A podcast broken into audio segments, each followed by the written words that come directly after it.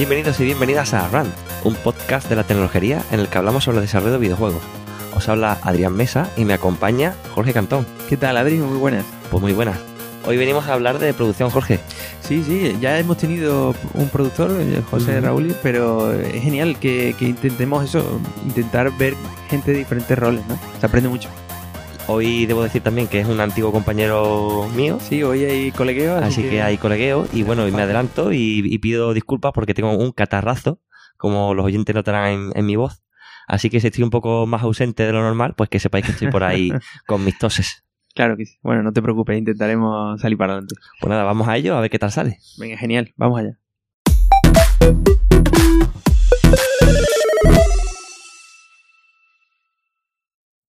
Hoy está con nosotros Alejandro Moreno, actual productor de videojuegos en Genera Games.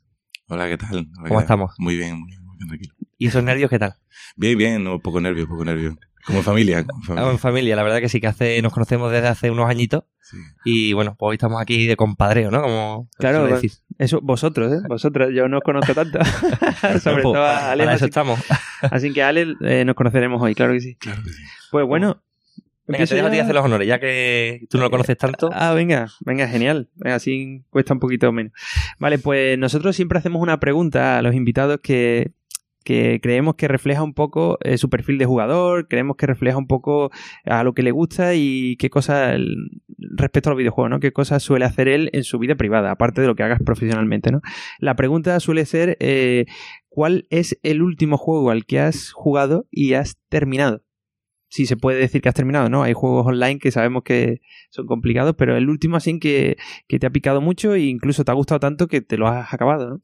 El último juego que he terminado, Hollow Knight, para Mm, Switch. buenísimo. Porque no, no soy usuario de Steam, soy más usuario de Switch, mi más usuario casual. Y el último Hollow Knight salió hace poco para Switch y, y la verdad que fue, fue genial, fue genial.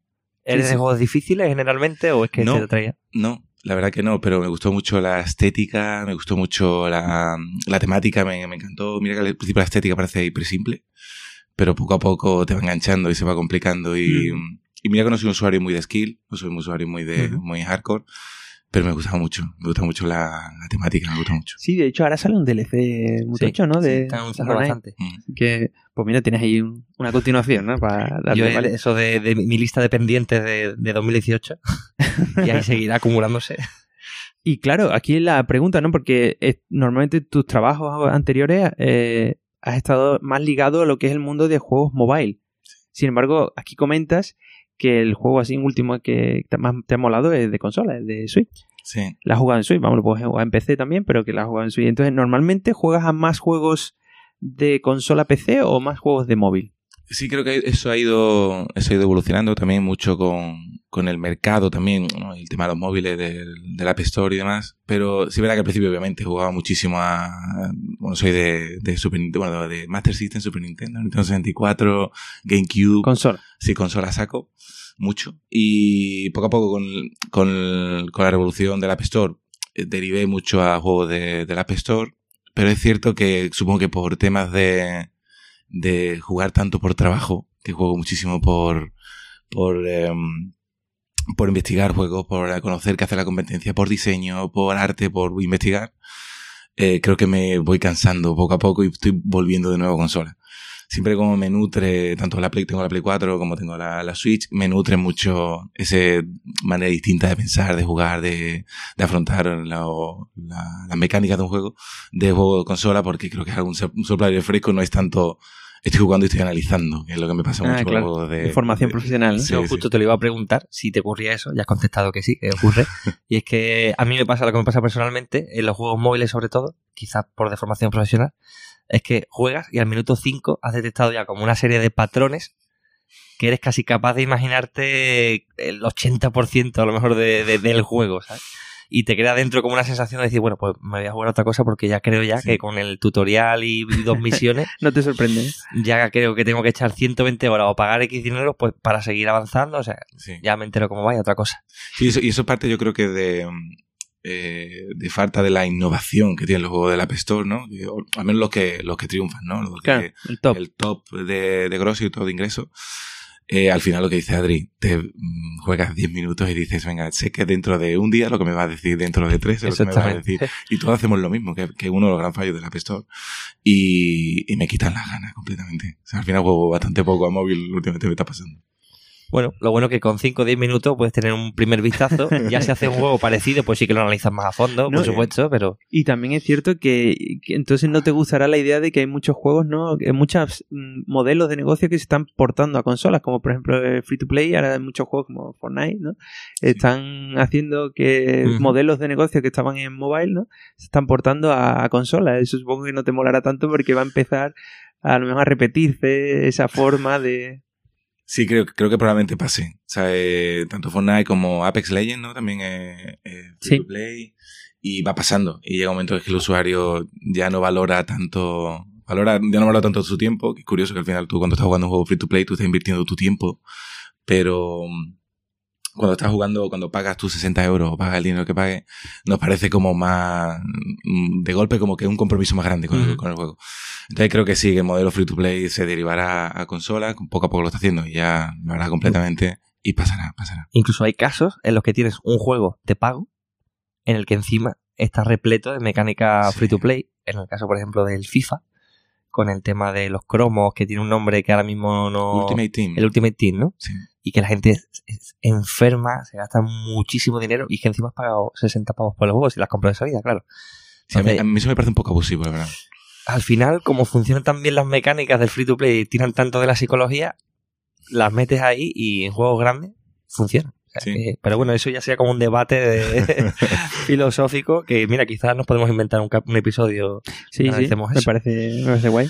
Bueno, vale, pues vamos a retroceder al pasado. Nos vamos a la máquina del tiempo y nos vamos a 2012. Vaya. CEO de Talking Toys. Bueno.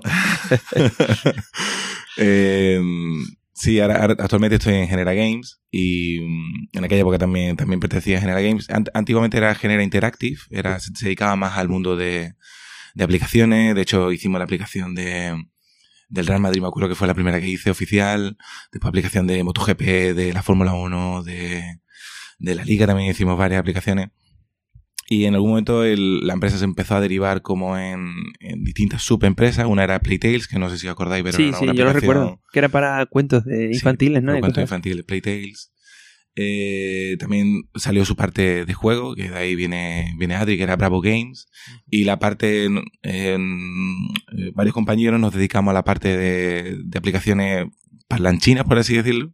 Que sea, no sé si acordáis de Talking Tom, eh, Sí. de los gatos este que tú le hablas, que se hizo muy viral por el tema de, lo, de mandar vídeos y demás por WhatsApp. Bueno, por WhatsApp Mm. en aquella época menos, pero sí se me hacía mucho viral los vídeos eso. Ujú. Eh, pues nosotros cogimos ese mini nicho de mercado y empezamos a desarrollar aplicaciones como Talking Pocoyo, Talking Pato, que la que era muy divertida. eh, sí, sí, Talking Garfield también, con la marca de Garfield. Eh, Talking Gummy Bear, sacamos un poco la máquina de churro que se, que se dice, ¿no? Y mm, empezamos a encontrar bastante, bastantes ingresos. A día de hoy siguen dando, son aplicaciones que siguen dando mucho ingreso. Y, mm, Y una pregunta. eh, ¿Tú estabas como desarrollador entonces en aquella época en general? Entonces sería uno de los primeros sitios de relacionados más con este mundo en el que empezabas a trabajar. ¿O hay empresas anteriores en las que ya has trabajado ya en, eh, en este tipo de aplicaciones? Eh, no, yo empecé, yo salí de la facultad y sin haber terminado el proyecto empecé a trabajar en Viavansi, en una empresa que está en Tomares, eh, de estas mm, consultoras con, hacia la Junta, y vi que no era mi mundo, después de seis, seis meses, vi que no era mi mundo, y yo mi proyecto de fin de carrera lo empecé a hacer en, fue a empezar una, una aplicación para iPhone, que fue la época en el que eh, Sevici empezó el, el servicio en Sevilla, todo el Mm. tema de la bicicleta, y yo hice mi proyecto, lo hice en el SI también, y, y fue una aplicación para iPhone, la recién estrenada Apple Store. Era de pago la aplicación, incluso no, había, no existía el modelo free to play. Y mm, tú podías en un mapa ver tu, eh, ver tu posición, ver que, dónde estaban las estaciones de bicicleta más cercanas, Ah, cuántas bicicletas tenía. Y la verdad que fue bastante exitosa para el mercado que había, ¿no? Exitosa, no me, no me dio un duro para una cerveza y poco más, pero sí tuvo bastante repercusión social.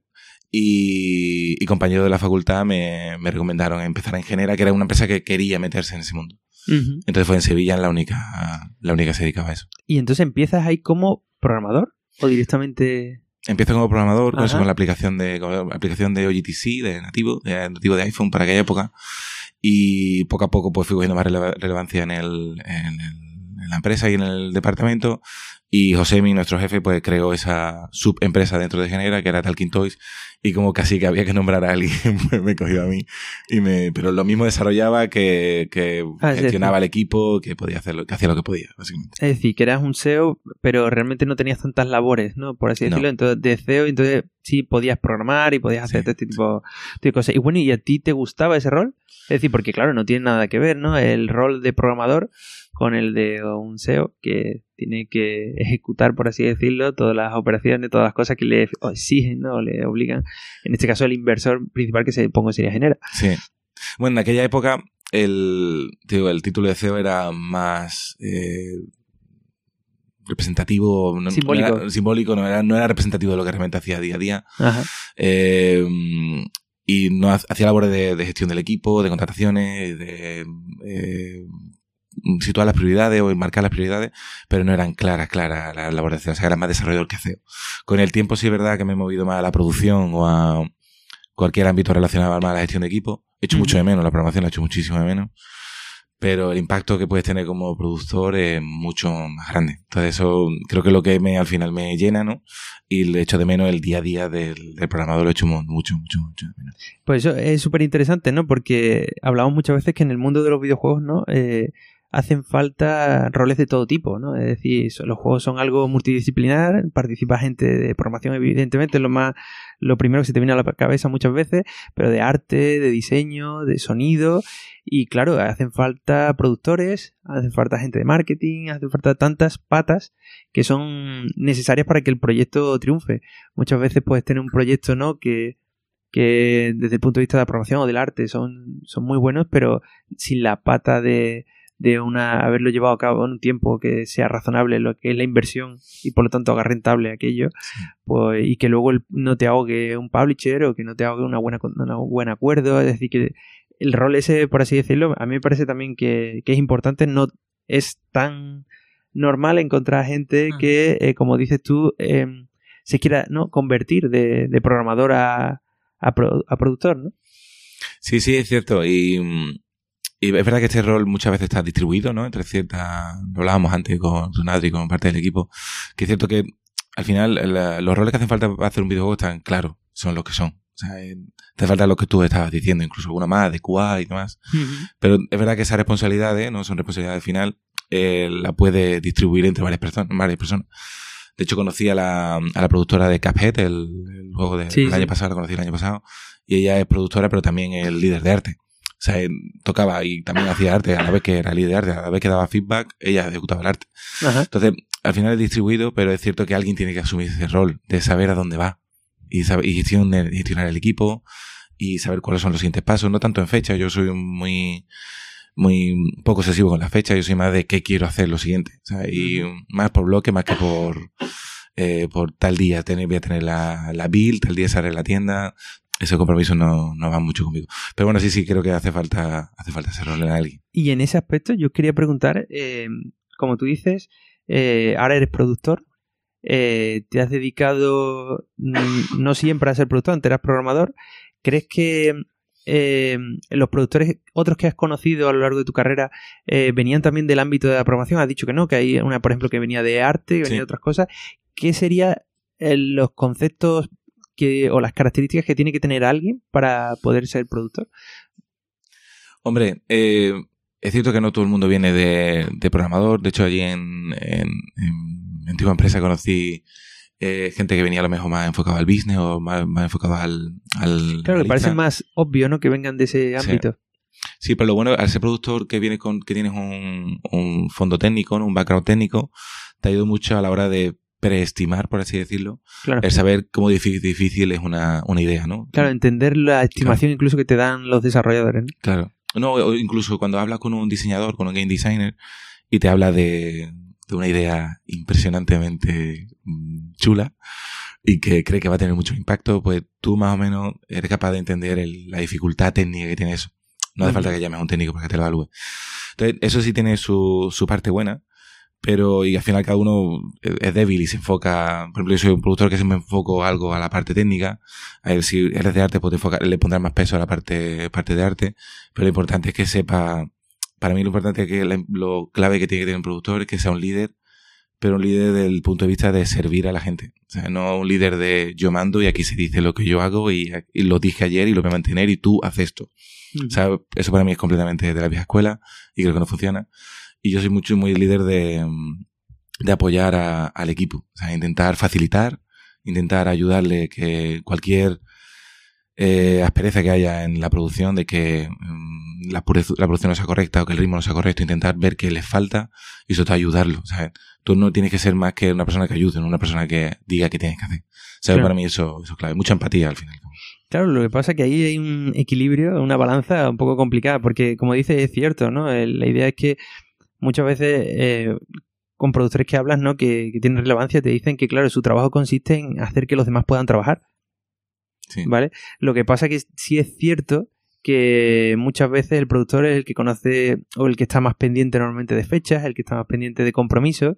Entonces depende también la empresa donde trabajes, eh, la libertad que, que te dé en ese aspecto. En genera, eh, después de Talking, Talking Toys, eh, estuviste trabajando en otros proyectos ya cuando Genera se convirtió a empresa de juegos. Sí, eh, eh, ya cuando Genera se creyó mucho más el, el área de juego como área de, negocio, eh, empezamos a desarrollar el juego, no, no me acuerdo si en este orden, pero sí empezamos a desarrollar el juego de Head Soccer, que era un juego de uno contra uno lateral.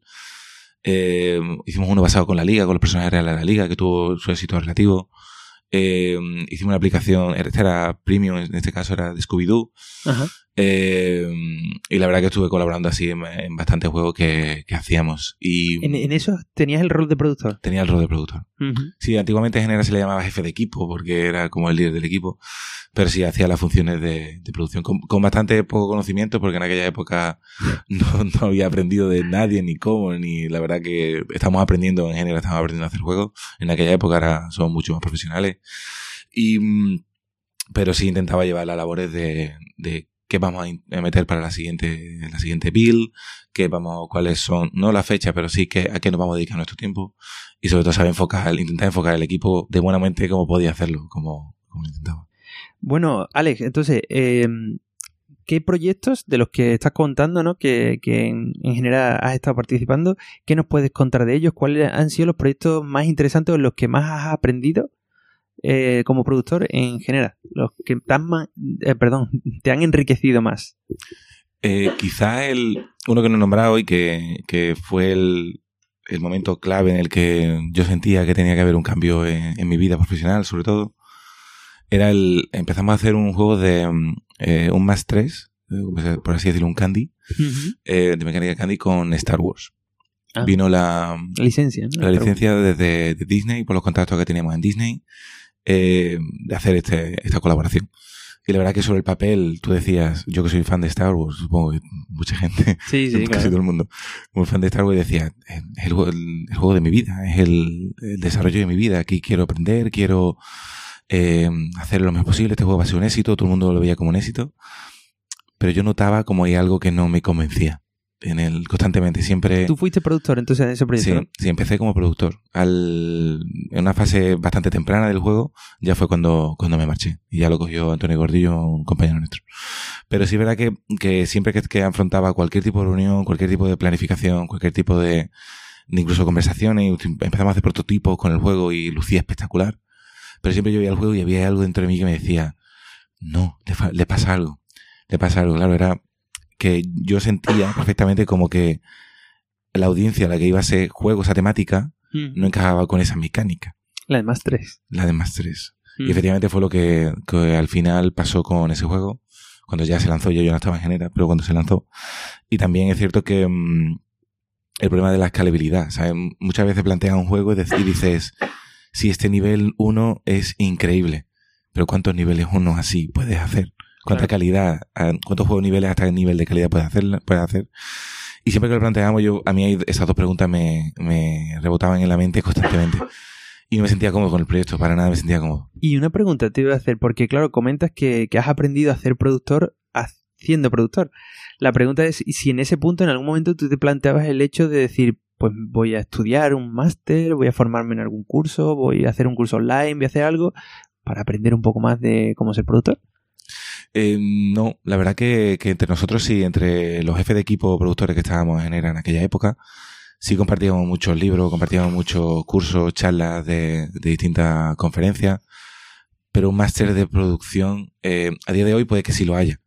Y, y de hecho estamos buscando colaboraciones con algún máster en Sevilla, incluso de videojuegos, que enfocan también parte de producción. Pero en aquella época, como no fuera, fuera de España, dentro de España seguro que no, y fuera de España no conocía ningún curso que, que lo planteara. Jorge, es que yo creo que precisamente producción, o ser productor, es de esas profesiones que es muy complicado llegar a ser, porque normalmente no hay una formación per se.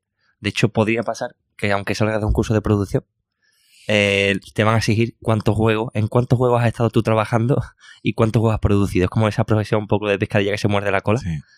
Entonces yo creo que es un rol que suele surgir casi siempre de manera interna. Mm. En una empresa en la que vas ascendiendo, te vas sintiendo cómodo con esa posición, cada vez tomas más responsabilidad. Y al final llega un punto en el que muchas veces sueles, normalmente suele venir de la parte técnica, que uno dice, a ver, me tengo que despegar de las cosas que estoy haciendo y tengo que tener la cabeza en, en planificación, en cómo está mi equipo, cómo van los tiempos, presupuesto, marketing, mil cosas. Porque creo que si lo hago, va a funcionar mejor. Como que es uno, ¿no? El que toque un- toma esa responsabilidad y dice, venga, me meto de lleno. Sí, como que, como que el rol te llama a ti, no tú Sí, es algo, al- es algo así.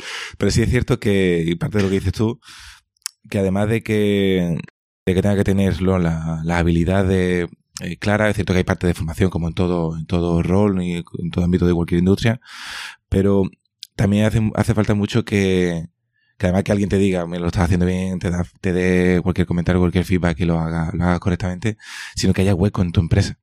O sea, que haya esa necesidad en tu empresa en este ese momento, tú estés preparado y asuma la responsabilidad.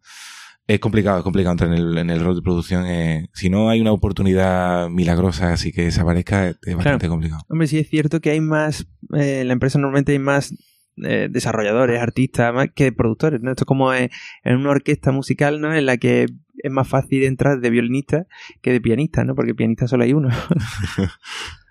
pues Eh, Ale, supongo que piensas que para ser productor de videojuegos tienes que entender de videojuegos, ¿no? ¿O Por- crees que se puede ser un productor de videojuegos sin tener ni papa? Por supuesto. Pues para mí es esencial. Y no, y no solo que, que entiendas, sino que, que te guste, que sea tu pasión, que la hayas sentido desde hace muchos años. Que alguien te comente un juego de la industria y ya sea porque no juegas para no juegas tanto a móviles como me pasa a mí ahora que, que lo intento pero me, me desconecto mucho. Pero al menos que en alguna plataforma juegues y que lo entiendas y que entiendas sobre todo hace falta mucho mucho de, de- que es parte del para mí el, el- un amigo siempre me explica siempre hemos debatido sobre este tema dice que el productor al final es el que no sabe programar, no sabe, darse ar- no sabe hacer nada de arte, no sabe diseñar ninguna feature, pero sabe un poco de todo. Y al final es como el director de aquella orquesta. O sea, el director de orquesta es cierto que no le dice al pianista eh, exactamente cómo lo tiene que hacer, pero sí es capaz de, desde el nivel de, de un usuario, ¿no? O de un oyente de esa orquesta, es capaz de decirle aquí no me suena bien, aquí no me, aquí tendría que ser de otra forma. Entonces, esa sensibilidad que, que tienes que tener en las tres áreas o en las distintas áreas que tenga un juego, tienes que tenerla. Y solo puedes tenerla si te gusta el juego y si has estado ahí participando y sufriendo por un juego. Pero entonces, según este razonamiento que comentas, eh, ¿puedes ser productor de un tipo de juego que no te guste? Eh, para mí, eh, para mí no. Para mí, no puede, no puede ser el vendedor de una tienda de mm, jamones si no te gusta el jamón. Te va a venir un cliente y no, y no va- vas a ser poder capaz de recomendarle uno. Y para mí el, el productor tiene que ser el mayor defensor de, del juego, el mayor creyente del juego, tiene que ser el mayor crítico y en algún momento si el proyecto no va en buen, buen rumbo, pararlo. Entonces si no te gusta ese... mm, no- parece, eh, sería clave que tuvieras experiencia en ese, en ese rol, porque claro, como decía Adri, si nunca has tenido experiencia en ese, en ese juego, nunca podrás participar en un juego de ese tipo. Pero ese género al menos que lo ames y que te guste y que entiendas eh, las distintas motivaciones que tiene un usuario para jugar ese, ese juego. Yo creo que aunque no te guste de primera, a lo mejor te viene un proyecto y decides dar un paso adelante y tomar más responsabilidad, puedes llegar a hacer que te guste, puedes llegar a amarlo. Porque cuando empiezas a analizar algo, a entenderlo, a intentar ponerte en el lugar de los usuarios, empiezas a ver los distintos puntos de vista, Y entonces cuando te vas enamorando poco a poco de, de tu trabajo y del, Sí. del producto hasta que llega un punto que lo sientes y te lo crees, ¿no? Sí, sí. Y Yo, una, un- una, pres- una presentación que le tenía que hacer a, a Bobby Kotick, el, el CEO de Activision Blizzard, eh, me acuerdo que iba a presentarle el juego en el que estaba trabajando en ese momento y me acuerdo que era un juego el que, el que amaba y me apasionaba. Y un compañero me lo decía, me decía, Ale, es, es- es tu bebé. Eh, créetelo. Cuando lo presente, bueno, lo típico, los nervios, ¿no? Preparando la presentación y demás. Me lo decía siempre, me dice, Ale, créetelo. O sea, es tu juego, es tu, es tu vida, créetelo. Y en ese sentido creo que lo que tú dices, mm, el producto tiene que creerse el juego y llamarlo. Si no, eh, probablemente no dejes el 100%, probablemente el, el feedback que le tienes que dar a las distintas áreas o a los distintos líderes no sea el correcto. Ni El ni equipo lo, lo, lo sienta, ¿no? De alguna manera. el equipo clarísimamente lo va a sentir. Y el equipo no va a tirar. O sea, yo he trabajado en, en proyectos en el que el equipo no se creía el juego y he trabajado en proyectos en el que el equipo se creía el juego y era y éramos en el equipo en el que el juego se lo creían éramos 15 personas pues rendíamos más que otro juego de, de- otro juego de 40 o 50 personas porque el equipo rendía y se lo creía porque el productor se lo creía y tiraba para adelante eso es esencial, eso es esencial. Y bueno, aquí igual lo hemos pasado un poco por alto porque ya en otros episodios también hemos traído a, a un productor, ¿te acuerdas? Cuando traímos a José, eh, Raúl. eh, ¿Cuál, desde tu punto de vista, cuál serían las responsabilidades o las tareas que tiene un, un productor? Eh, siempre, siempre se dice que son tres, tres áreas y está el área de proceso, de, de gente y de producto. O sea, para mí, el, el cada día, el, el producto tiene que estar pendiente de tres áreas. El equipo, si el equipo está motivado, si el equipo va bien, si al equipo se le da feedback correcto, si el equipo eh, se cree lo que está haciendo. La parte de proceso, cualquier plan de proceso, plan de producción o, plan o cualquier proceso que tú vayas llevando, que el proceso se cumpla y que vaya un poco eh, progresando y que no haya si hace falta contratar a un artista 2D, si hace falta eh, hacer una retro porque el equipo siente que está quemado, si hace falta hacer cualquier tipo de, de, tool, ¿no? O de herramienta que haya en, Agile, eh, cuida del proceso y sobre todo mirar mucho el producto. Que el producto eh, se vaya construyendo y se vaya embrionando, se vaya creando como, como el equipo siente y el equipo quiere y tú quieres. Y para mí tiene que ser la- la- las tres áreas, las tres responsabilidades de, de- del productor, las tres claras. ¿En qué producto pudiste trabajar en King?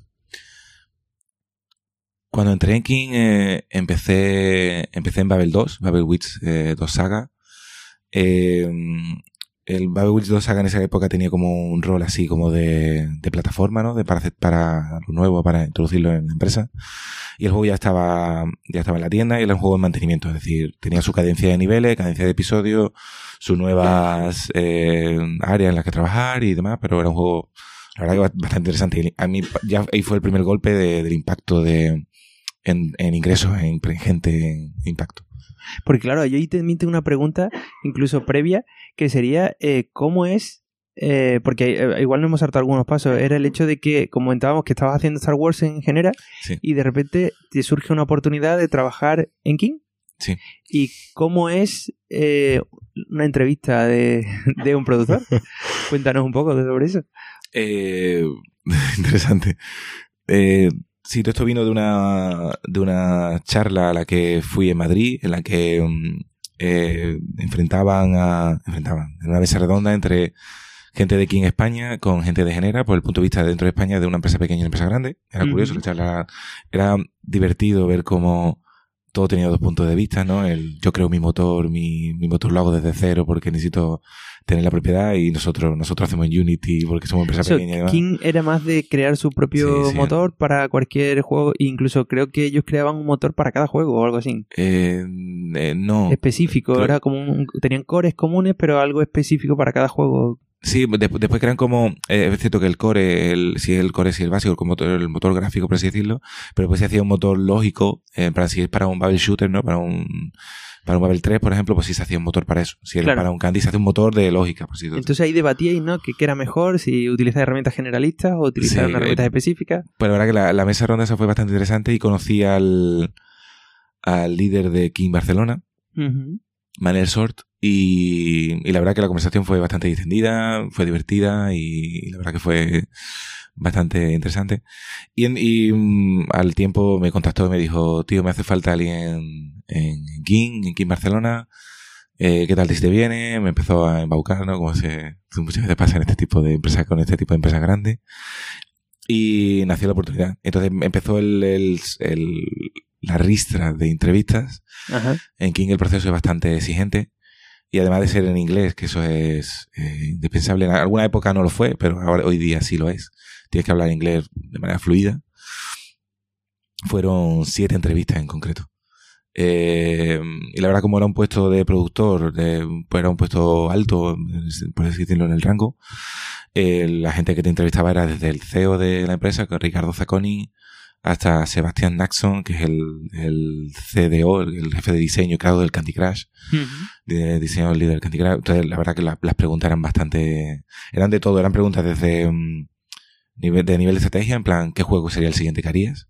Niveles así que, que es una pregunta bastante trampa, ¿no? Porque te, tiene que orientar- no tienes que decir, pues yo lo que quiero hacer es un Mario Kart. Es Eh. el juego que tú quieres hacer. Claro. Pero ¿qué juego harías? Es una pregunta distinta ¿Qué jugarías estando en King? estando en King y que, y que dé dinero. O sea, entonces, ¿cómo lo analizarías el mercado? Entonces, una pregunta bastante trampa. Y la verdad que, que fue, fue una semana muy intensa. O sea, la recuerdo muy intensa. También la recuerdo divertida. Porque eran eh, conversaciones de una hora o tres cuartos de hora eh, durante toda una tarde. Me acuerdo que, que yo me encerraba en un cuarto y, y me traían la comida. Abrían la puerta me traían la comida en plan bocata. Faltaba meterte la comida en la boca. Sí, casi, casi. Eh, pero sí, fue bastante, bastante satisfactorio, sí. Al final de las siete entrevistas, pues me comunicaron que me comunicaron la oferta, me comunicaron que si me quería venir a Barcelona, si me quería ir a Barcelona. Y me lo pensé, me lo pensé un poco, pero dije que sí por la oportunidad. Claro. Y bueno, ¿y cómo es eh, ese primer día en King? Que llegas allí a Barcelona, además de que estás en una ciudad nueva, pues el principal es cómo... cuál- tú llegas a una empresa como King, que es una de las, podríamos decir, de las empresas de desarrollo móvil más importantes de- del mercado. ¿Qué diferencias más importantes encontraste, no? En una empresa como esa. Uf, muchas, ¿Muchas diferencias? muchas diferencias. Cuéntanos alguna, hombre. Bueno, por ejemplo, el, eh, se cuida mucho la llegada del usuario, de- del, usuario perdón, del, del- del compañero, del empleado. el onboarding. El onboarding se hace un onboarding de, de un día entero en el que hay un proceso muy formal. Todo es muy formal. En general, yo creo que todo tiende a ser formal porque una empresa de 2.000 empleados, eh, 800 en, en Barcelona, es la, la ubicación más grande. Entonces es cierto que cuidan mucho esos detalles. ¿sabes? Durante un día entero eh, te reúnes con gente de recursos humanos, con gente de tecnología, con gente de, eh, de gente de tu equipo, te vas con tu equipo a comer, a, conocer por primera día para romper un poco así el hielo. Te, gente, te reúnes con gente de, mm, de finanzas que te explica tu nómina, cómo va tu nómina, qué parámetros hay dentro de cada, de cada nómina, qué beneficios tiene. Entonces es cierto que, mm, que en empresas pequeñas no tienen que hacerlo porque todo es mucho más familiar. Pero sobre todo lo que quieren enfocar es que nada se quede en el tintero, ¿no? En ese, en ese onboarding, que al final no te enteres de algo y pase algo. Y cosas que al principio me sorprenden en la oficina. La oficina, hay muchas fotos en internet y la, verdad- la oficina la verdad que son, son impresionantes. Muy colorida y muy alegre. Y, Tipo Google y cosas así. Sí, sí, sí. El desayuno, ¿no? Que había un desayuno espectacular al principio con salmón. Que me acuerdo que la gente se quejaba porque habían quitado el salmón. Había, había un salmón de otro tipo, no era el salmón que le gustaba antes. Y la gente se quejaba. Yo decía, por Dios, pero tenéis salmón. Problemas de millonarios, ¿no? Problemas de Del primer millonarios, mundo, sí. problemas del primer mundo. Y la verdad que eso, eso la verdad que, que, que sorprendía. Y, sobre todo los primeros días yo me acuerdo que, que hablaba con, con mis amigos y con, con mi familia y demás. Y decía que me sorprendía el ritmo de trabajo. Y la, y la seriedad era, era alta. Y no porque en general no, la empresa no sea seria, sino que es un trato mucho más cercano. Y como en esta empresa, primero también el tema del idioma, ¿no? que, era, que siempre es una barrera a la hora de, de, tener empatía y de coger confianza. Pero sí, cuando se hablaba solo un tema, si se, te sentabas en una reunión y se hablaba de un tema, se hablaba de ese tema. Después podía quedar fuera y hablar de cualquier tema y de manera extendida. Pero normalmente la seriedad a la hora de enfocar la reunión era bastante alta.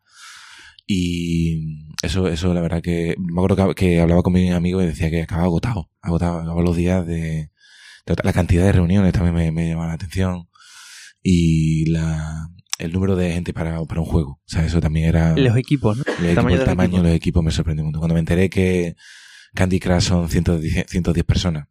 Era, hostia, en serio.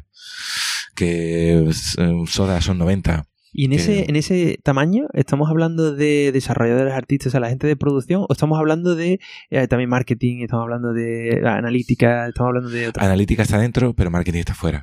Marketing es un, es un, es un, eh, un departamento compartido. Y, mm, es un departamento compartido, pero sí, analítica está completamente dentro del, del equipo, bebe del equipo y de lo que quiere hacer cada equipo. Y, y eso son cientos de personas con todos los, todos los roles. Todos los roles. Eso, eso me parece increíble. A mí me sigue pareciendo eh, demasiado grande y demasiado abrumador cientos de personas, ¿verdad? Pero eh, ya estando dentro, eh, ¿has visto que son necesarias para un producto de esa envergadura? Porque es cierto que Candy Crush, pues, bueno, es uno de los más importantes, ¿no? Siempre está en el top. Entonces, mm, ¿requiere ese número de personas o dices que incluso es eh, sobreestimado, por así decirlo? Es- Eh, Candy sí, Candy sí me parece que es sobreestimado. También tiene parte de, de que se hace en Suecia, se hace en Estocolmo y la filosofía sueca es muy, eh, muy basada en los valores humanos y apoya mucho que, que si tú hoy, si tu hijo está enfermo, pero, o tienes que recogerlo del colegio antes o lo que sea, no hay ningún tipo de problema. Eso pasa en cualquier, en genera pasa y eso es algo genial. Pero allí, a pesar de ser una empresa muy grande y muy profesional, no trata al empleado como tú eres un empleado y, y aquí tienes que cumplir tus horas. Ajá. La tratan en el sentido como muy, muy familiar. Entonces, creo que para un juego como Candy no harían falta tantas personas. Aunque sí creo que haría falta mucho más personas de la que a veces pensamos de que hace falta para poner un juego en el top 50 de ingresos. O sea, Claro. Creo que hace falta más, más gente.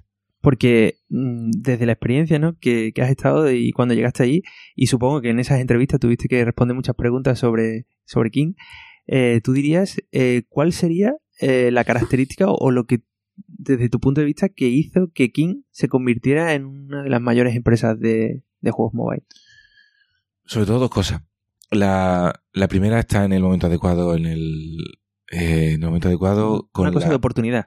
la oportunidad. Time to market y, y es cierto que Candy salió en 2012 y el Apple Store empezó en 2008, pero si, si os acordáis, empezó con Angry Birds, con el, el primer éxito fue Angry Birds, que era un juego premium, y el modelo freemium entró más tarde. Pero sobre todo, eh, no tuvo el ansia de entrar en la, en App Store cuando pensaba que ellos no estaban preparados. Entró más tarde, entró en 2012. Eso, por ejemplo, en la primera parte, ¿no? El, entrar cuando tú debes, crees que deben de entrar, pero y ese que sea una oportunidad para ti, porque es un mercado que está creciente, un mercado emergente. Y, y la segunda parte, eh, el enfoque analítica. O sea, cuando King lanzó Candy Crush, de hecho, ellos no se esperaban el éxito, se esperaban éxito, pero no tan, tan, tan grande. Eso creo que era imposible de predecir. Pero sí el juego estaba, había estado en Facebook, eh, Facebook estaba hiper optimizado, el juego estado en, en- tenía una plataforma que ellos llamaban Midas Player, o King, eh, después se llamó King.com o Royal Store, eh, en el que el juego era muy, tenía mucho, sabía mucho de los usuarios, no solo a nivel analítico, sino a nivel también de, emo- de emociones y de, y de motivaciones del usuario, sabían perfectamente lo que el usuario quería. Entonces cuando lo lanzaron, además de que fue un, tuvo un, un pequeño factor de suerte, pero ellos, ellos ya en Facebook y en, y en su plataforma eran un éxito. Entonces cuando abrieron el juego, el juego podía ser un éxito, sobre todo eso que podía serlo. No es la, la filosofía del pilotazo, famosa filosofía del pilotazo, sino también el, el decir yo estoy preparado y si viene el éxito yo voy a estar preparado para ello. Y a nivel de, de escalabilidad, a nivel de métricas, a nivel de servidores, a nivel de cualquier cosa, Hmm. este juego, si, si por lo que sea viene un éxito, el juego está listo. Entonces era la ambición y sobre todo el saber, el saber que, el tener esa suerte de que Claro. aciertas con el momento. Y la pregunta es, claro, muchas veces tienes la oportunidad, la suerte, muchas veces, como tú dices, no te lo esperas a lo mejor y, y tienes esa oportunidad y te va bien. Pero desde tu punto de vista, igual que antes, ¿cuál dirías tú que es las principales características que tiene King para seguir estando ahí, para seguir en el top? ¿Qué es lo que hace King para no bajar de ahí? Eh, yo creo que much- eh, una de las primeras cosas es mucho músculo, en el sentido de si quieren hacer, hacer eh, adquisición de usuarios, por ejemplo, marketing, tienen, contratan a los mejores, tienen el mejor equipo de adquisición de marketing, ponen muchísimo dinero en marketing, hacen un anuncio en la tele y se gastan no, sé cuántos millones de dólares en el anuncio y eso hace que, que, que ese- todo ese músculo hace que te mantengas ahí, que el usuario le recuerde que tú estás ahí. Después también mucho, mucho a nivel de marca. O sea, es cierto que se conoce mucho más Candy Crush que King. King, eh, a lo mejor si le pregunto, mi madre sí porque, porque me fui allí, pero al instante no la conocía, la pobre. Pero mm, sí todo tiene una consistencia, una coherencia a nivel de, de, market, de marca, de todo con el logo naranja, el logo naranja y amarillo, tiene una calidad mínima y se exige mucho a, a sí mismo.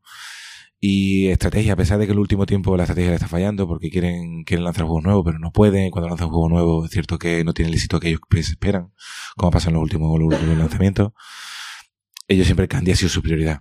y Candy es mi prioridad, Candy es mi, mi gallina de los huevos de oro Claro. y no pienso ni matar a la gallina ni, ni, ni matar a los huevos, Claro. sino que lo voy a cuidar lo máximo que pueda. Y me lo creo y creo que, me- que lo tengo que hacerlo y creo que lo voy a seguir haciendo. Y no es eh, diversificar en exceso, sino mira, mi apuesta es esta y yo, y yo tengo que hacerla. Ni, ni siquiera centrarte en exceso, pero sí buscar un equilibrio. Porque ¿cuántos juegos eh, en vivo tiene, tiene King actualmente?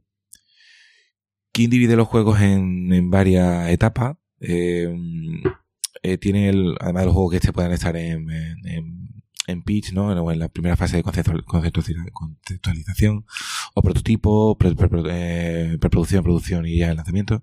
Pero bueno, el lanzamiento, desde Candy, Candy Soda, eh, Jelly, ahora salió el último que salió Friends, eh, Babel 2, bueno, Babel 2 ya está en implementación, pero bueno, Babel 3, eh, mucho, mucho juego Legend of Solgar, un juego Midcore que se lanzó hace poco, eh, muchísimo, muchísimo juego. Eh, pero los divide sobre todo en, en juegos que están en live, juegos que están en, con una cadencia de contenido. Lo- es el concepto de que se, que se introdujo hace tiempo en el App Store, no de los juegos como servicio. Es decir, cada cierto tiempo yo a mi, jugador, a mi usuario, a mis, eh, a mis fans le doy lo que quieren cada cierto tiempo. Juego como servicio y después están los juegos de mantenimiento, no experimentación. Bueno, los juegos de mantenimiento y juegos de experimentación, perdón. Luego experimentación al final es una, una filosofía bastante curiosa. Entonces, tú como juego en, en, en live, en, en vivo, en, en mantenimiento, tú, en, en, es decir, mantenimiento, tú no puedes hacer que el juego asuma mucho- muchos riesgos, ¿no? Y en el- si tú quieres hacer, por ejemplo, una, una feature social, quieres hacer un, un chat en Candy, tú no puedes asumir ese riesgo. Es muchísimo usuario, la, el impacto que tiene en, el, en el- los ingresos es bastante alto, entonces no, puedes cometer ese riesgo, no puedes cometer ese riesgo, entonces lo, lo normal es que en vez de hacerlo en un juego que esté en live, lo hagan en un juego de mantenimiento, un juego mucho más pequeño, que se llama así, si, lo- si miras los números, los juegos son muy grandes, pero para King son juegos pequeños, entonces pruebas esa, esa característica, esa nueva área, la pruebas ahí, si ese juego, si esa característica triunfa y ves que tiene impacto, la vas escalando a juegos mayores, hasta que estés muy probada, entonces ahora por último lo escales a juegos eh, ya con un impacto y que el riesgo se lo minimizas. Al final es una cuestión de, de impacto y de, y de riesgo. Y entonces King, pues, eh, por ejemplo, en experimentación hay juegos como Diamond Digger, Pyramid, eh, Babel 2, Babel 1, eh, Scrappy Davi, hay muchos juegos que, que para otras empresas parecen que son grandes, pero para King los trata como pequeños. Simplemente con respecto a, a can- los candies. Claro, si Candy son ciento y pico, has comentado antes, y la empresa son 2000, Sí. eh, si en los otros equipos están trabajando 20 personas, pues para ellos es un pequeño Claro, proyecto. eso, ¿no? eso. Y después hay una tercera área, que incluso eso, eh, es seguir con esa filosofía de riesgo e impacto. Y por ejemplo, como tienen su motor interno, el motor gráfico es interno, eh, lo que ¿Tiene nombre, perdón? eh, Fiction Factory. Fiction Factory, pero no es, creo que no, no, no es público. Tiene otro que se llama Default, que sí es público, Ajá. pero Fiction Factory es el que es, es interno y no, y no, no se, no se publica. Y mm, tiene otra área en el que, claro, con cada nueva versión del motor, en vez de probarlo en los juegos, claro, no puedes probar un juego de eso en, eh, en un una nueva versión del motor en un juego tan grande como Candy, sino tienes que probarlo en un juego pequeño, medir que no tiene, que no afecta ni a, ni al performance del juego, que el juego de rendimiento va bien, ni los usuarios se quejan, ni tienes que medir ciertas Claro. métricas, eso lo escalas a los juegos en experimentación y ya te vas a los juegos live Claro. o a mantenimiento a que, a que, a que la nueva versión ya esté para todos disponible. Claro, también la migración es menos costosa Por de un proyecto más pequeño, ¿no? Por supuesto, Migrar de un proyecto grande si hay demasiados cambios. ¿no? Lo vas puliendo, lo vas puliendo, sí. Vale, y bueno, en King, entonces, ¿en qué proyectos tuviste la oportunidad? Bueno, yo antes de preguntarte eso, te diría que, eh, y siguiendo la filosofía un poco de lo que estamos hablando, ¿no? Tú comentabas antes que, que habías aprendido a ser productor eh, sobre la marcha, ¿no? En general, haciendo juegos. Entonces, eh, igual no, pero a mí, si estuviera en tu caso, yo poniéndome en tu piel, diría, ostras, me da miedo. Entro en King, tengo un poco de nerviosismo de saber todo lo que tengo que saber. Eh, ¿Ibas tranquilo o, tenías un poco de nervios de, de que igual no sé todo lo que hay que hacer para, para cómo se trabaja en King, una empresa tan, tan importante, ¿no? El famoso síndrome del impostor, ¿no? Claro, no lo sé, no sé, te pregunto. Eh, sí, tenía mucho miedo. Sí, la verdad que tenía mucho miedo y muchas dudas. Y al principio, me acuerdo, dirigí alguna reunión y simplemente por ser de distinta manera, con ser la- las reuniones, o por ser en inglés, me acuerdo que, que me las preparaba un montón, sudaba muchísimo. Eh, por la simplemente por forma de trabajarse distinta. Mm, La verdad que costaba. Pero Chusa, el, eh, la jefa financiera de, de Genera, cuando, cuando me fui, me dio un consejo que la verdad que me valió mucho, que es que, que escuchara más que hablara. Y la verdad que me sirvió mucho para, para tranquilizarme y sobre todo mirar, eh, intentar tener más eh, los brazos abiertos a cualquier cambio, intentar darme mi tiempo para tener un impacto considerable y intentar aprender lo más rápido posible. Lo, lo más rápido posible en el sentido de, de, de darme mi tiempo para aprender y no, no agobiarme, decir, no, en una semana tengo que estar haciéndolo todo lo que pueda, todo lo mejor. Claro. No, mira, yo, yo tengo mi ritmo, claro que quiero aprender, pero mi ritmo es el que es y poco a poco. Claro. Y la verdad que me, ese consejo de, de escucha más que hables, la verdad que me sirvió mucho. Y bueno, ¿en qué juegos eh, has estado trabajando durante estos tres años ¿no? que has estado aquí? Sí. ¿En qué juegos has estado trabajando? Estuve en, eh, empecé en Babel 2, Babel Witch 2 Saga, como juego live, eh, aprendiendo cómo se trabaja aquí en Barcelona, aprendiendo los conceptos, porque es cierto que en cada empresa los conceptos cambian, que es cómo se hace una release, cómo se hace un code to freeze, cómo se hacen distintos tipos de, de, de, de eventos dentro de la producción de un juego, el, el proceso de producción. Cada empresa cambia, incluso en cada localización cambia y cada planta cambia. Claro. Y eh, pues, la- al principio estuve aprendiendo sobre todo en Babel, eh, Babel 2 eh, Saga. Después pasé a, mm, a Babel, Babel 3, que eso fue ya el, para mí sido el reto increíble como, como juego, como producción, como, como equipo. Era un equipo de 53 personas.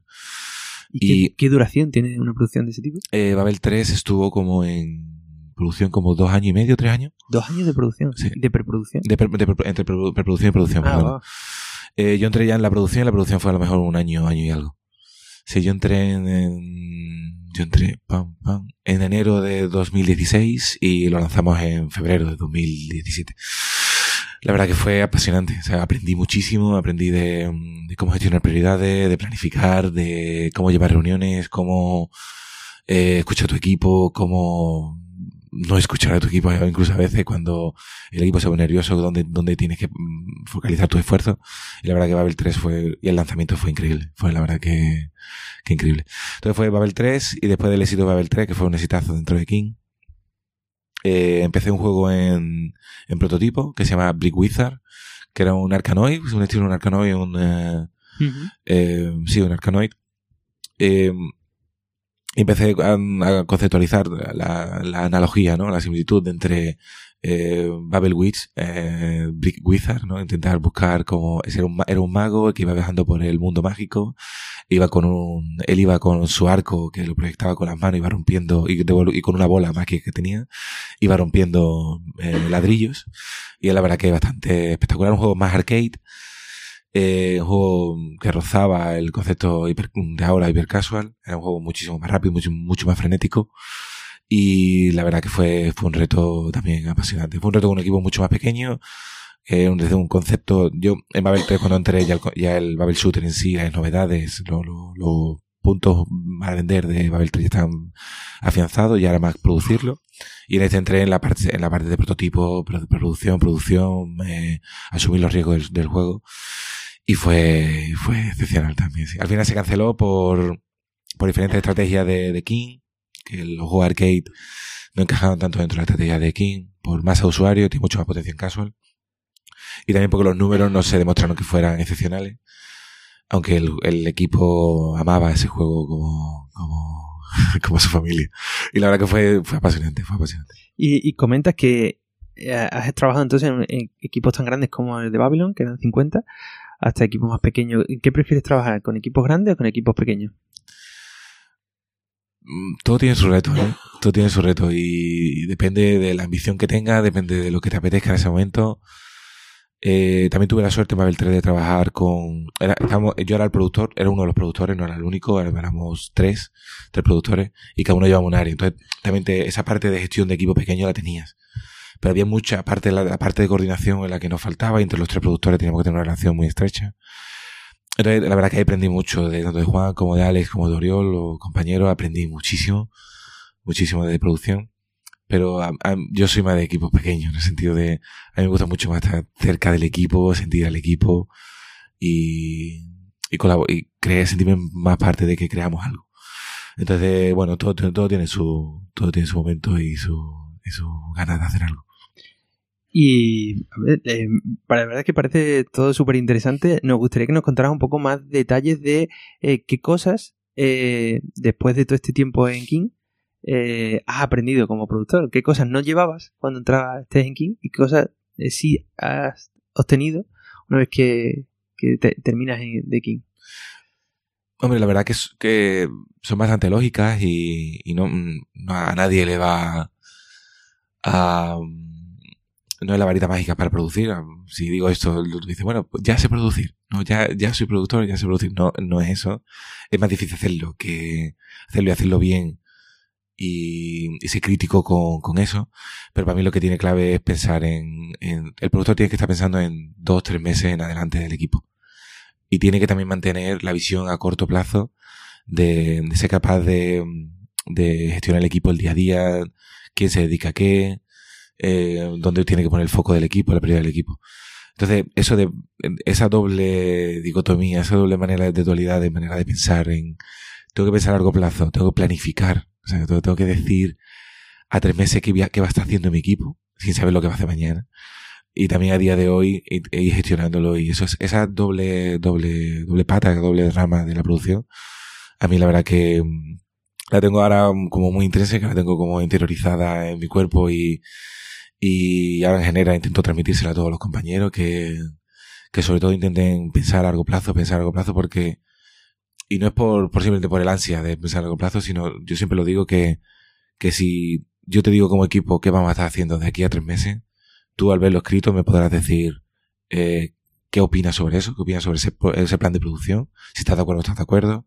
Y también tú podrás, podrás prever cuáles son los siguientes pasos. Y no, hoy me dedico a la tienda, no, hoy no vamos a poner con la tienda. Y cuando termine la tienda yo te digo, bueno, para tienes que hacer una tienda avanzada. No, que una tienda segmentada que también se hace en los juegos casual. A lo mejor yo no he pensado de primera, yo como desarrollador no he pensado de primera en hacer la segmentada. Si me lo dices todo, podré planificarme yo también y podré prever lo que me vas a decir. A mí es, es muy de, de, sentido común, pero que haya una persona dedicada, que para mí es un trabajo 100% de todo el día, a pensar que es lo siguiente, me parece clave en, en claro. la producción de juego. Y ahora hemos hablado un poco de cosas importantes a la hora de ser game eh, productor de juegos, ¿no? Por así decirlo. Eh, también muchas veces se dice que se aprende más de los errores y de los fracasos, ¿no? Que de los aciertos. Entonces, ¿qué cosas dirías que, que, has aprendido en tu carrera? ¿Qué cosas que no se deben hacer cuando eres productor? buena pregunta, buena pregunta. Eh, pues, pues, sin embargo, por ejemplo, una cosa que, que creo que en Brick Wizard fue uno de los, uno de los fallos, además de esa, de que, de que precisamente esto de que de no planear a largo plazo, en, en nos pasó que, que eh, iterábamos muy a corto, ¿no? Y, y hacíamos muchos test, de, llegamos a hacer 13 test. con test me refiero a esto típico de soft launch, ¿no? De cuando ponen el, el, juego en la tienda para probar las métricas del juego. Hicimos muchísimo y eso consumía muchísimo tiempo. Pero para mí lo que es clave, eh, he aprendido que la preproducción, que parece que, que de hecho en Brick Wizard no la hicimos y picamos de eso. Una preproducción en la que tú ya has hecho un prototipo, ¿no? Ya sabes que el juego es divertido. Ya sabes que, que el juego tiene potencial. Ya sabes que, que el juego puede, puede lanzarse a la tienda y puede ser un éxito. Porque cuéntanos un poco, en la preproducción se planifica toda la producción eh, del juego, un poco la, la, idea, pero también se hace una especie de vertical slice o algo sí. así, supongo, de todo el de cómo es el, la las mecánicas que va a contener para, para saber si es, es divertido o no, y luego se prueba con un grupo de prueba o cómo lo hacen en King. Sí, en, en, en, King, sobre todo, ahora está cambiando el proceso como en toda la, en toda la empresa, porque el mercado también va cambiando. Pero básicamente al final, eh, todo el tema del pitch, ¿no? El tema de la, de la idea, ¿no? Nace de, de un, un estudio de mercado o, un, o, una oportunidad de mercado, de una oportunidad de negocio, en el que se diga, bueno, pues, por ejemplo, un área, un área a investigar es el género arcade. El género arcade pensamos que, que eso lo hacen analistas, lo hacen gente de datos y después, perdón, y después eh, bajo esa idea la, la, toma un equipo y la, la, desarrolla en analizando también el mercado que quiere, que cree que qué puntos pueden ser identificadores de, de, su juego, basado en ese nicho de mercado, en ese, en ese, en ese género, dónde puede, qué área puede atacar, qué, lo que se llama Unique Select Point, ¿no? O USP o puntos únicos de venta, ¿no? ¿Qué, qué hace tu juego único para que usuarios vengan a, jugar tu juego? ¿Por qué un usuario va a abandonar tu, su juego para irse al tuyo? Eh, pues entonces ahí lo desarrolla, pero sobre todo sobre papel, eh, ideas conceptuales y demás.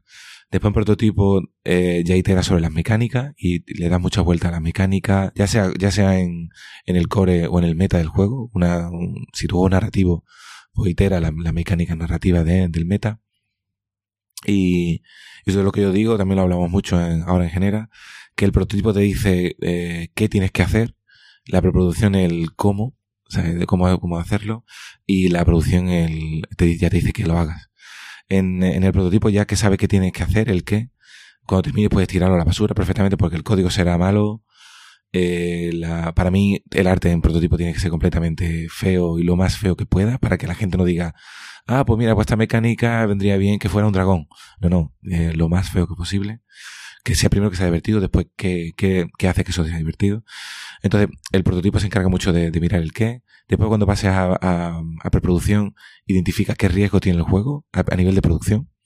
Cuando digo a nivel de, de producción me refiero, por ejemplo, el art, eh, un área, un, un, área de riesgo puede ser que nuestro juego es multiplayer y un área puede ser la parte técnica de multiplayer, ¿no? El, todo el, sistema que necesitamos para hacer, eh, el matchmaking, el sistema de las partidas, el, que no haya fraude y demás. Pues, eh, identifica ese riesgo e intenta mitigarlo. Al final, el, la, el gran concepto de la preproducción identifica tu riesgo y mitígalos. Si arte tú crees que el, el arte, por, por, supuesto, en preproducción hay que atacarlo, eh, la, base del código también, y como tú bien decías, la salida de la preproducción para mí tiene que ser eh, una vertical slice, un, lo mínimo que tú creas que mitiga esos riesgos, eh, con las herramientas que hayas construido en, en preproducción. Si tu juego se basa en niveles, en nivel detrás de otro, y te hace falta eh, una tool, una herramienta para crear niveles, créala ahí. No la crees cuando necesites hacer 40 niveles. Eso va a ser un error. Entonces, cuando ya termina la preproducción con esa vertical slide, la puedes validar con usuario o la puedes validar internamente entre, con, con tus compañeros, la puedes hacer con un focus group externamente. Eh, ponte a producirlo, ya hazlo. Ya sabes lo que tienes que hacer, ya sabes cómo hacerlo, ya ve haciendo sistemas, ve haciendo contenido, ve haciendo cinemáticas, si tienes que hacer cinemática, ve haciendo todo el arte que tengas que hacer, pero ya sabes cómo tienes que hacerlo y cómo atacarlo, y ya después lánzalo. Y la pregunta también, como normalmente has estado desarrollando juegos para móviles, eh, ¿siempre has utilizado el modelo de, un modelo de negocio como free to play o has trabajado en diferentes modelos de, de negocio en cuanto a juegos producidos? En King siempre, siempre hemos, siempre son juegos freemium y no, no, no hemos pasado en otro modelo de negocio. Pero es cierto que dentro del, del juego, de los juegos freemium hay como mucha estrategia. Y bueno, siempre está el, la, la, mágica fórmula de si tu LTV, ¿no? El dinero que obtienes por usuario es mayor que lo que te cuesta un usuario, por juego triunfará pero esa curva del LTV, depende de tu juego, cambia, ¿no? Y hay juegos que van a retención, que van, eh, yo mi juego quiero que retenga muchísimo. Y que yo al usuario no voy a hacer que monetice mucho, pero yo mi usuario, mi, juego va a ser el más divertido del mundo. Y hasta al contrario, juegos que, mira, yo cuando entro, yo voy a ser sincero con mi usuario, yo le digo, ¿cómo va a ser mi juego? ¿Y de qué va? Un clásico Netball Pool, ¿no? Un juego de billar y demás. Yo no engaño, mi juego es eh, player versus player, player y si te quieres quedar, quédate. Entonces, ese juego no retiene, pero a la larga monetiza porque los, se quieren usuarios más fieles. Entonces, la verdad que, que dentro de Filmio hay distintas estrategias, distintos modelos, y en los distintos juegos que he trabajado, eh, sí, cada juego apostaba por una estrategia diferente, uh -huh. y, y todo tu pilar y todo tu riesgo tienes que basarlo en eso, diferentes, diferentes estrategias que tú quieras apostar. Es complejo, es complejo. ¿Y qué opinas, Alex, de, de la idea de que al principio los juegos, ¿no? Eh, en mobile eran premium, eh, después aparecieron todas estas vertientes de freemium que, estás comentando. ¿Qué opinas sobre los juegos premium? ¿Terminarán desapareciendo? ¿O crees que no, que siempre tiene un nicho para ellos? Creo que siempre hay mucha mucha teoría de que los juegos premium acaba, acabarán perdiéndose y acabarán eh, toda la, la acabará siendo la App incluso cualquier tema de cualquier eh, tienda acabará solo siendo solo siendo freemium pero yo, yo, no creo creo que tiene su nicho creo que tiene su su romanticismo creo que también abren abren la puerta a un desarrollador que, que el, el, contenido no lo sirve como, no lo hace como un servicio, sino que es más, mira, aquí está mi juego, eh, llevo muchísimo tiempo trabajando en él, apóyame, aquí lo tienes, eh, si te gusta seguir haciendo una segunda parte o una tercera parte. Creo que, creo que siempre van a tener su nicho, nicho de mercado y creo, creo perfectamente, perfectamente en ellos. Porque también lo, lo por ejemplo, en mi caso, eh, una cosa interesante que tiene un juego premium es que tú decides eh, jugarlo más o menos tiempo y sabes que lo que te va a ofrecer en ningún momento hay nada de mm, que te quiere vender algo más, sino que ya lo has comprado, ya lo has adquirido y ya no vas a aparecer esos metajuegos, no van a aparecer todas esas cosas, sino vas a jugar eh, a lo que es el core del juego, por así decirlo, y, y, la experiencia que te quiere ofrecer el, el desarrollador. Eso parece interesante. Sí, claro, siempre como mucha gente lo dice, que son más, más sinceros, ¿no? voy de frente, yo soy así, si me quiere, si, si la, la reseña, si los comentarios, si el boca a boca, si el, la, la viralidad del juego es alta, mm, la gente empezará a comprarlo, pero tiene, tiene me parece muy complejo, ¿eh? A mí que es verdad que mi modelo mental a la hora de hacer un juego es mucho más poca freemium, premium me parece que tiene muchísima complejidad y a la hora de enfocarlo. Posiblemente no, los premium sí es cierto que posiblemente sean mucho más rentables que los premium. Sí, sí, Eso es, eso es algo creo que... Sí, sí, clarísimamente. Por eso creo que la mayoría de las empresas están tendiendo a este nuevo modelo. Claro. Incluso en consola, como hablábamos al principio. ¿no? Sí, casos como el Hollow Knight o... Yo, por ejemplo, comprando Hollow Knight, había leído muchas mucha reseñas, confiaba perfectamente en el juego y en ningún momento me siento ni engañado, ni me siento frustrado porque tengo que esperar dos días para jugar el siguiente mapa o algo así. No. Eh, el juego es claro al principio, me enseña su carta, yo lo compro y eh, también una... Eh, el modelo premium creo que ha evolucionado también a, juegos muchísimo más baratos y creo también de una calidad, la calidad creo que se ha mantenido. Además son más cortos en, en durabilidad, pero no son aquellos, al menos no los juegos AAA, ¿no? Pero un juego como Hollow Knight, creo que sí costaba 15 euros o algo así cuando lo compré es algo bastante asequible y creo que nadie se sentirá engañado por un juego de este. La verdad que, me fascina ese mundo también.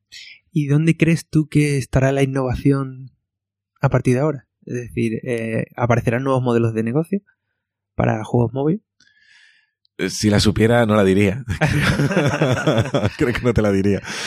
No, menos en delante siempre la negaría que lo hubiera dicho. Pero mm, eh, hay, hay, una apuesta muy fuerte de, la, de las tiendas por la suscripción. Es cierto que la suscripción funciona mucho con, con aplicaciones, ya sea aplicaciones periódicos, aplicaciones de, noticias, no, aplicaciones eh, sociales como, ya sea como Tinder o como cualquier aplicación de, de, de, de licoteo, o con aplicaciones como Spotify de contenido o Netflix. Funciona muy bien la suscripción, pero sé de buena tinta que la, las dos grandes plataformas tienen mucho apetito porque la suscripción funcione. Y creo que mm, eh, por un lado creo que los juegos casual con la suscripción chocan un poco, pero sin embargo creo que los juegos midcore o, o hardcore de, de, móviles, aunque sean de, móviles, algún día se, adoptarán este modelo de negocio y creo que, hay alguien, falta alguien que encuentre la tecla, que encuentre el concepto, que encuentre lo que tiene que darle al usuario eh, para que para que este modelo de negocio triunfe y creo que triunfará. Y bueno, y ahora para ir terminando, eh, una de las cosas que, siempre he preguntado que nos parece muy interesante y sobre todo con el punto de vista que tienes de, productor, eh, la industria española, aunque de videojuegos, aunque es cierto que va mejorando y cada vez hay más empresas, cada vez más cosas, eh, ¿qué factores dirías tú que hacen falta o que has detectado tú en, tu etapa profesional que hacen falta para que siga evolucionando, siga mejorando más grandes estudios como eh, King o Electronic Arts también que ahora están en Madrid o Ubisoft también en Barcelona, que estudios se vengan aquí a hacer producciones aquí en España. ¿Qué opinas? Hombre, creo que hace falta de varias cosas, pero bueno, la, primera y la más grave y la creo que la más mm, con más impacto tendría sería apoyo por parte de las instituciones.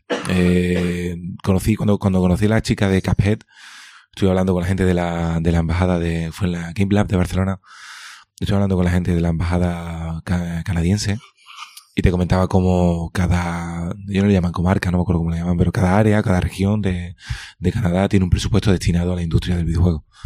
Y se lo creen. O sea, creen que, que eso va a tener un impacto. Y que el negocio está, es un negocio sostenible, que no es una, no es el ladrillo, no es, eh, eh, un combustible que se, pueda, que se pueda acabar, sino es una industria realmente que está ahí y que da mucho dinero. Entonces apoya mucho a las empresas o a empresas, empresas pequeñas que quieran formar su, su gente, gente que quiera montar su estudio pequeño, lo apoya con subvenciones, con, eh, con distintos tipos de, tipos de ayuda, te da eh, plataformas para, para tú poder crear tu empresa. Eh, entonces creo que, que apoyo no solo económico, sino apoyo a nivel institucional de, de esa gente que quiere, que quiere empezar en el mundo del juego y no sabe cómo, formación, eh, creo que, que haría, haría mucha falta.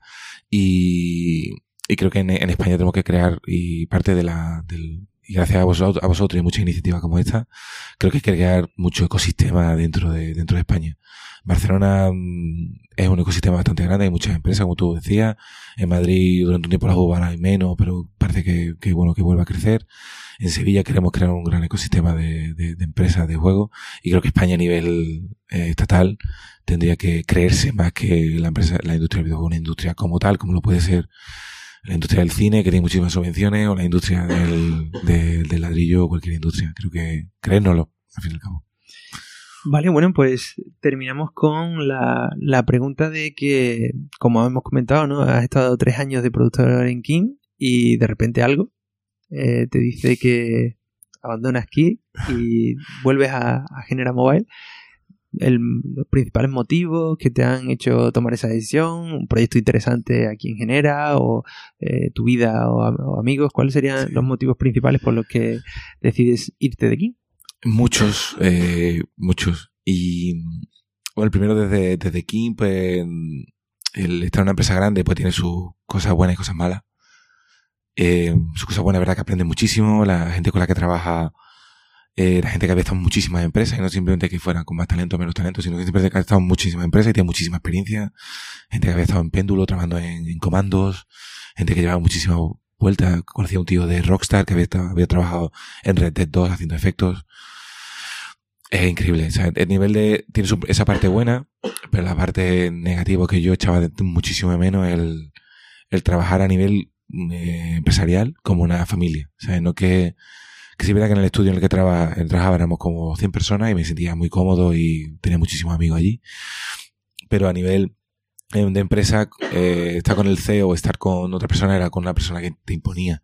Tu relación con él no era, no era clave. Aquí yo hablo con Chusa, como decía antes, o hablo con Josemi, o hablo con cualquiera y le puedo decir, tío, esto tenemos que cambiarlo, tenemos que tirar por aquí.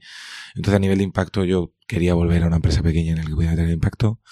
Eso por un lado. Después por volver a trabajar con, con la gente de aquí, porque son gente que la que admiro muchísimo y que, que, que tiene muchísimo talento y, y, quería que todos los conocimientos que yo he adquirido transmitírselo a ellos y que pudiéramos crecer juntos. Eh, la tercera pata también sería, es lo que te decía antes, el ecosistema, me considero andaluz, me considero eh, gaditano y andaluz, en ese orden. y, y, y, sueño con, con crear un impacto, con tener un ecosistema en Sevilla. Y que, y no hace falta que Genera crezca, sino que en, lo que digo siempre, que en el edificio de enfrente se crea una empresa de videojuegos parecida a Genera, pero que podamos intercambiar ideas, que podamos nutrirnos, que haya una GDC en Sevilla, no sé, me lo imagino dentro de unos años. Entonces yo quiero que Andalucía crezca y que Sevilla crezca. Eh, entonces esa sería como la tercera rama y la cuarta y no sé, no tienen un orden claro, pero la cuarta sería estar cerca de mi familia, cerca de, de, claro. de mi gente, cerca de, de, mi tierra, al fin y al cabo. Claro. Pues, pues muy bien, Alex. La verdad es que muy, muy guay con, con, la entrevista. La verdad es que hemos estado muy bien. Hay que decir que, que Adrián ha estado un poco ausente porque ha, ha, tenido algunos problemas de tos, por así decirlo. Y bueno, eh, en principio, pues muy a gusto la entrevista. Yo espero que hayas estado también cómodo. Lo intentamos. Y muy interesante todo, todo lo que cuentas y el rol de productor, ¿no? También siempre intentamos traernos personas de diferentes roles. Creemos que es interesante no solo lo como hemos hablado antes, lo típico, ¿no? Un desarrollador, un, artista, sino que también venga gente de producción, gente de, marketing o gente de, de, analítica o de QA. Porque son roles absolutamente necesarios eh, para la producción de un, de un, videojuego y de todos aprendemos un poquito, ¿no? Porque al final somos gente de diferentes eh, ramas, por así decirlo, que tenemos que entendernos. Entonces es muy interesante conocer ¿no? también eh, ese punto de vista. En tu caso, para nosotros es súper fácil ¿no? Eh, comunicarnos contigo porque vienes de nuestra rama, ¿no? de la rama de desarrollo. Pero, pero sí, ha sido muy interesante la charla. Y, bueno, pues en principio hasta aquí el programa de hoy. Eh, eh, hoy hago yo la, la parte final, ya que Adri eh, no puede. Pues como siempre, eh, nos podéis buscar en redes sociales como eh, la tecnología, o sea, perdón, tecnología.com, en Facebook como la tecnología en Twitter y nos podéis escuchar en iBooks, en iTunes y en YouTube. Y, y nada más, pues un saludo a todos. Nada, yo deciros que muchas gracias, muchas gracias por, por invitarme a esta, esta horita que hemos estado aquí charlando. La verdad que me gustó. Y cualquier cosa que necesitéis, eh, ya sabéis dónde estamos y podemos, intentemos ayudarnos entre todos. Por último, Adri, ¿te animas a decir algo o qué? Pues nada, pido disculpas por el, el ataque de tos repentina. Eh, La verdad que llevo todo el día bastante mejor, pero desde que he llegado aquí, pues estoy casi muriéndome. Así que nada, Jorge, muchísimas gracias por llevar tú, nada, hombre. Fíjate. tú solo todas las preguntas y, y pues nada, pues he estado aquí escuchando de manera pasiva. Por lo menos he aprendido cositas. Claro que sí, hombre. Pues, pues nada más, un saludo a todos. Muchas gracias. Hasta la próxima.